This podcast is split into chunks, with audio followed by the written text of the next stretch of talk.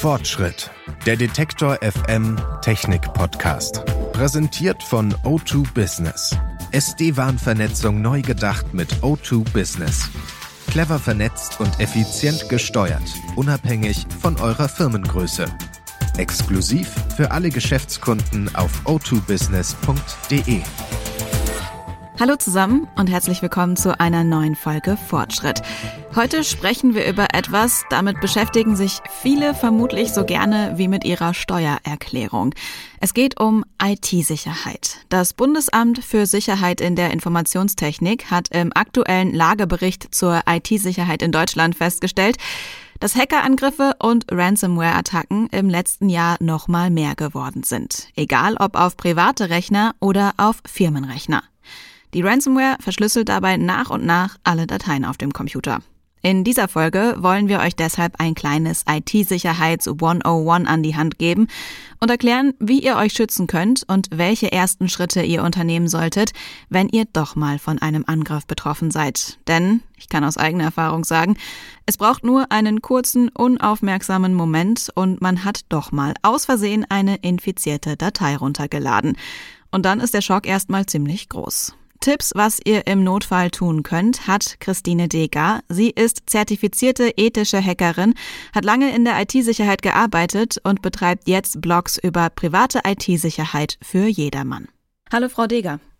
Hallo, grüße Sie. Spielen wir mal das Worst-Case-Szenario durch. Ich wurde gehackt, ich merke, meine Daten werden gerade Stück für Stück verschlüsselt, eventuell bekomme ich schon die Lösegeldforderung angezeigt. Was sollte dann mein erster Schritt sein? Stecker ziehen? Ja, auf jeden Fall. Stecker ziehen ist immer eine gute Wahl. Und dann schauen, ob wirklich alles verschlüsselt ist. Oder ob ich noch Teile habe, die ich noch verwenden kann. Und der nächste Schritt ist dann gucken, dass ich meine Datensicherung reaktiviere, sprich den ganzen Rechner platt machen und die letzte funktionierende Datensicherung wieder einspielen auf das Gerät. Wie mache ich das am besten, dass ich wirklich auf Nummer sicher bin, dass der Rechner komplett platt war und die Ransomware dann nachher weg ist? Also normalerweise geht man her und formatiert die Festplatte und spielt dann, äh, pflegt als erstes das Betriebssystem neu ein. Und dann fange ich an, die Datensicherung draufzunehmen. Es kommt jetzt ein bisschen darauf an, wie die Datensicherung organisiert ist. Manche nehmen auch das Betriebssystem mit in die Sicherung so dass ich aus der Sicherung auch das Betriebssystem zurücknehmen kann. Aber platt machen heißt immer die Festplatte formatieren. Also ganz, ganz sauber machen, alles löschen. Bei vielen ist es ja auch so, dass sie zumindest äh, so private, emotionale Daten wie Fotos auch in der Cloud haben. Wie sicher sind die Daten denn dort, wenn mein Computer angegriffen wird? Also ich würde mal sagen, sie sind schon relativ sicher kommt jetzt ein bisschen drauf an, was für eine Art von Schadsoftware ich habe. Wenn die natürlich aggressiv genug ist und sie sind gerade mit der Cloud verbunden, wenn der Angriff erfolgt, dann kann natürlich auch die Daten in der Cloud verschlüsselt werden. Wichtig ist nochmal zu gucken, ob der Cloud-Provider dagegen irgendeine Art von Schutz hat.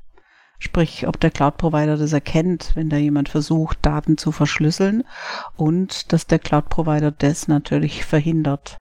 In der Regel tun die das, aber das kann man nochmal kritisch nachfragen, je nachdem, bei welchem Cloud-Provider wo man ist. Ruhig mal fragen, wie sind das eigentlich? Erkennt ihr sowas? Und was macht ihr dann?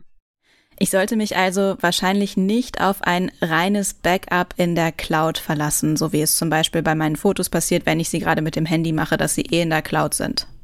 Ja, also oft reicht es schon, aber Besser ist es, wenn Sie noch eine zweite Sicherung haben auf einer externen Festplatte, die Sie auch tatsächlich abkoppeln können von Ihrem Rechner und eventuell auch an einem ganz anderen Ort lagern.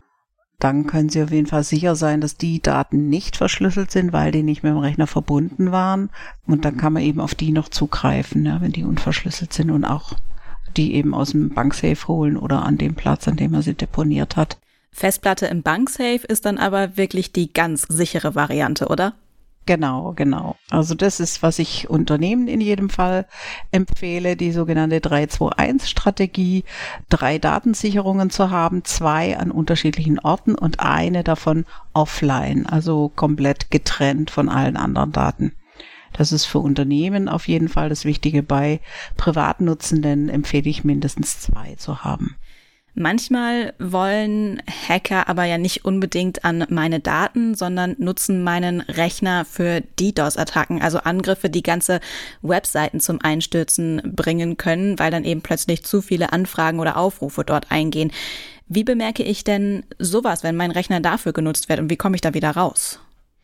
Also wenn Ihr Rechner Teil eines Botnetzes ist, merkt man das manchmal daran, dass der Rechner extrem langsam wird. Wenn man also so das Gefühl hat, so von einem Tag auf den anderen ist es extrem langsamer geworden. Dann nochmal gucken, welche Aktivitäten habe ich denn gemacht? Habe ich vielleicht irgendwo drauf geklickt, irgendwo ein Umsonstprogramm runtergeladen?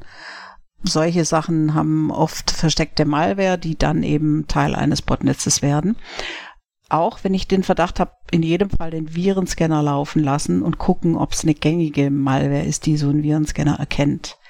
Gucken auch, dass der Virenscanner aktuell ist, dass der die richtigen Signaturen geladen hat, dass der gründlich gucken kann. Wenn ich sonst weiter den Verdacht habe, dann zum Spezialisten gehen und den Rechner nochmal eingehender untersuchen lassen. Dann mal unser letztes Worst-Case-Szenario. Mein E-Mail-Konto wurde gehackt und dadurch vielleicht auch eben andere Konten, weil über mein Mail-Konto kann man ja weitere Passwörter zurücksetzen. Was mache ich dann? Also kommt es ein bisschen drauf an, wo Ihr E-Mail-Konto gehostet ist. Wenn es jetzt Beispiel ein GMX, Web.de oder sonst irgendwie bei einem Provider ein Konto ist, dann in jedem Fall den Provider informieren und das mitteilen, dass das Konto übernommen wurde, so dass die gucken können, dass es gesperrt wird. Und auch überall da, wo ich Zugänge mit dieser Mailadresse habe, die die Adresse ändern und die Passwörter ändern. So dass der Account praktisch ausgeschlossen ist ähm, und keine Möglichkeit mehr hat, sich jemand mit dieser E-Mail-Adresse irgendwo anzumelden. Aber am besten ist schon, man versucht die dann zurückzukriegen, in Anführungszeichen. Und das geht bestenfalls über den Provider. Eine kurze Unterbrechung für eine Botschaft von unserem Werbepartner.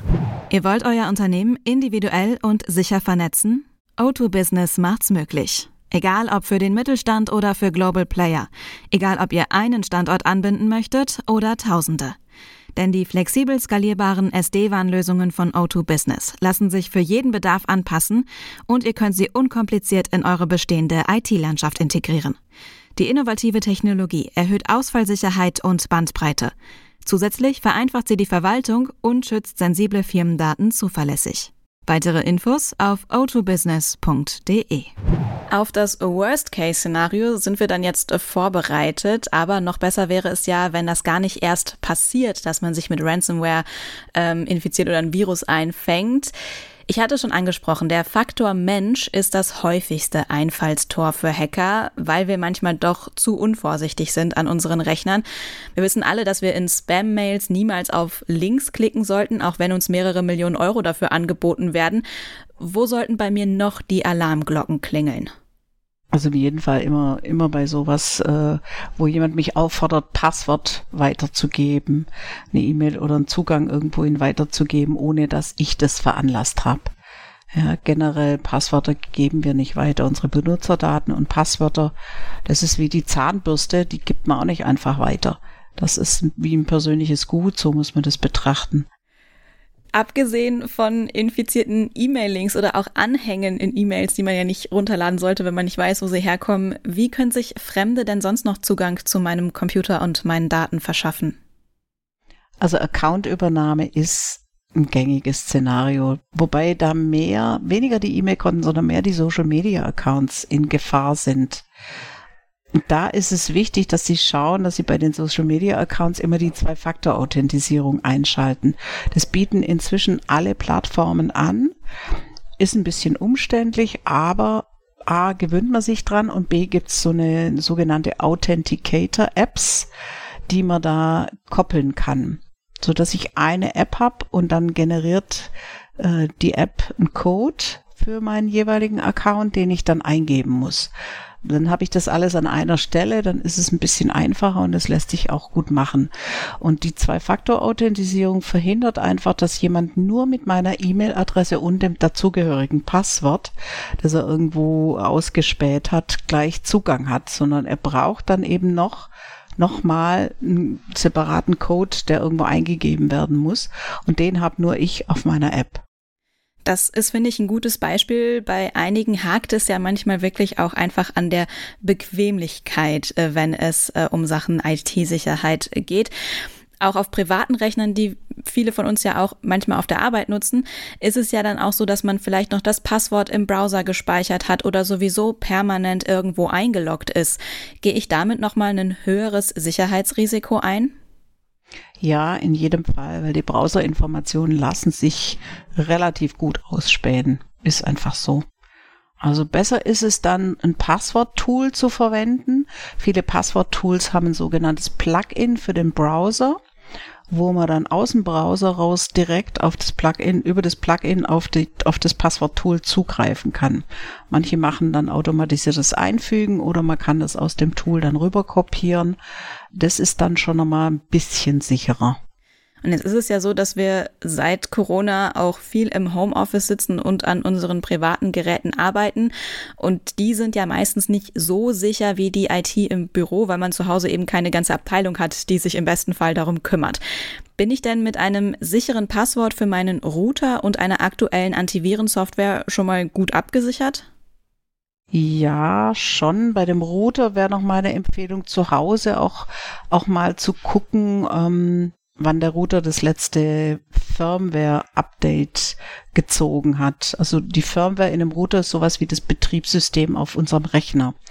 Und auch das braucht hin und wieder Updates. Bei den meisten Routern ist es automatisiert eingestellt, aber es kommt immer wieder vor, dass entweder der Automatismus ausgesetzt ist oder dass es nicht sauber funktioniert.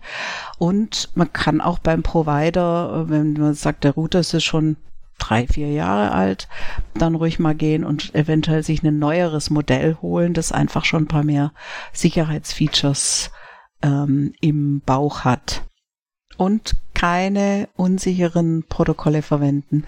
Also zum Beispiel das RDP-Protokoll, Remote Desktop Protokoll von Microsoft, wird es hauptsächlich genutzt. Ähm, damit kann man dann aus der Ferne auf einen Rechner in der Firma zum Beispiel zugreifen. Das sollte man nicht nutzen. Das hat einfach inzwischen ein paar größere Sicherheitslücken und ist unsicher. Da hatten wir einige Angriffe während Corona über diese Schiene. Und lieber gucken, dass es eine eine verschlüsselte Verbindung ist über ein verschlüsseltes Zugangssystem. Entweder sowas wie Virtual Private Networking, also per VPN, dann auf die Sourcen zugreifen oder eine andere Art von sicherer Zugang über ein Gateway, das, das das Unternehmen zur Verfügung stellt. Zum Abschluss einmal, was ist denn Ihr, ich sag mal, Nummer eins Tipp, wenn es dann doch mal der Worst Case ist, wenn man sich mit einer Ransomware oder einem Virus infiziert? Also auf jeden Fall Ruhe bewahren, nicht in Panik verfallen und möglichst eine Notfallliste haben. In einer Notfallliste verstehe ich sowas wie, wenn die Kreditkarte abhanden kommt, habe ich ja eine Nummer, wo ich die sperren lassen kann. Und wichtig ist, dass wir uns im Laufe unseres IT-Lebens so ein bisschen eine Liste machen von Nummern, die wir im Notfall brauchen könnten. Die Nummer vom Provider, wo, äh, wenn beim Online-Banking was schief geht, die Nummer von dem Shop, in dem ich eingekauft habe oder in dem ich gängig einkaufe, wo einfach so wichtige Nummern drin stehen, dass ich die im Notfall griffbereit habe und dann eben in der Lage bin, schnell zu handeln und die, zu gucken, was hilft mir jetzt weiter in der Situation, je nach Vorfall. Das sagt die IT-Sicherheitsexpertin Christine Deger. Und den Tipp mit den Authenticator-Apps habe ich sofort mal getestet. Fortschritt getestet. Ich habe mir verschiedene Authenticator-Apps runtergeladen. Die funktionieren alle ähnlich und bieten alle auch zumindest Account-Verknüpfungen für die gängigen Social-Media-Accounts und Mail-Anbieter an. Die App müsst ihr über einen QR-Code oder einen Zahlencode bei dem Anbieter registrieren, bei dem ihr die Zwei-Faktor-Authentifizierung benutzt. Bevor ihr euch jetzt da aber überall ausloggt, legt vorher noch eine zweite Methode fest, über die ihr einen Code zugeschickt bekommen könnt, zum Beispiel über die mobile App vom Mailanbieter oder von Facebook oder Instagram. Denn sonst kommt ihr nicht rein, falls es beim ersten Versuch mit der Authenticator-App nicht funktioniert. So war es nämlich bei mir. Ansonsten sind die Apps sehr übersichtlich und haben auf einen Blick alle notwendigen Accounts parat, bei denen ihr eine Zwei-Faktor-Authentifizierung benutzen wollt. Ich hoffe, ihr fühlt euch jetzt gut auf ein Worst-Case-Szenario vorbereitet. Im besten Fall kommt es aber gar nicht erst so weit. Das war's für diese Woche von Fortschritt. Ich freue mich, wenn ihr auch nächste Woche wieder zuhört. Ihr findet diesen Podcast auf detektor.fm, in der Detektor FM App und natürlich überall, wo es Podcasts gibt. Mein Name ist Anja Bolle. Ich sage Tschüss und bis zum nächsten Mal. Fortschritt. Präsentiert von O2 Business.